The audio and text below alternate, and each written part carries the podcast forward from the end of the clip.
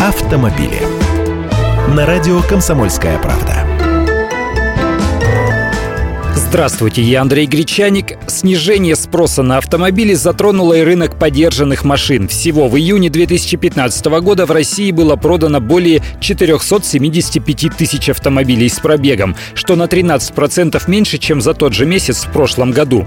А всего за первое полугодие 2015 года рынок легковушек с пробегом сократился почти на 20%, до 2,5 миллионов автомобилей. Такие данные приводит Автостат Инфо.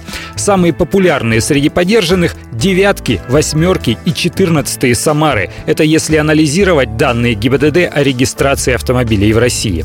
Зато интересуются люди чаще совсем другими машинами. Количество звонков по объявлениям о продаже легковых автомобилей выросло по сравнению с данными второго квартала за прошлый год. Это уже данные сайта Авито Авто.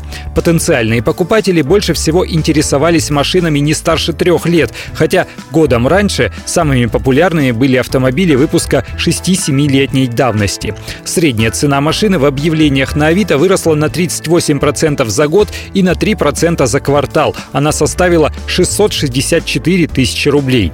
В рейтинге производителей в России традиционно лидирует АвтоВАЗ. Четверть всех звонков по поводу ЛАД. Потом идут Toyota, Hyundai, Chevrolet, Kia. В структуре по классам большая часть звонков приходится на четыре самых популярных в России типа машин. На первом месте средний класс, следом идут кроссоверы, малые автомобили замыкает четверку класс больших семейных машин.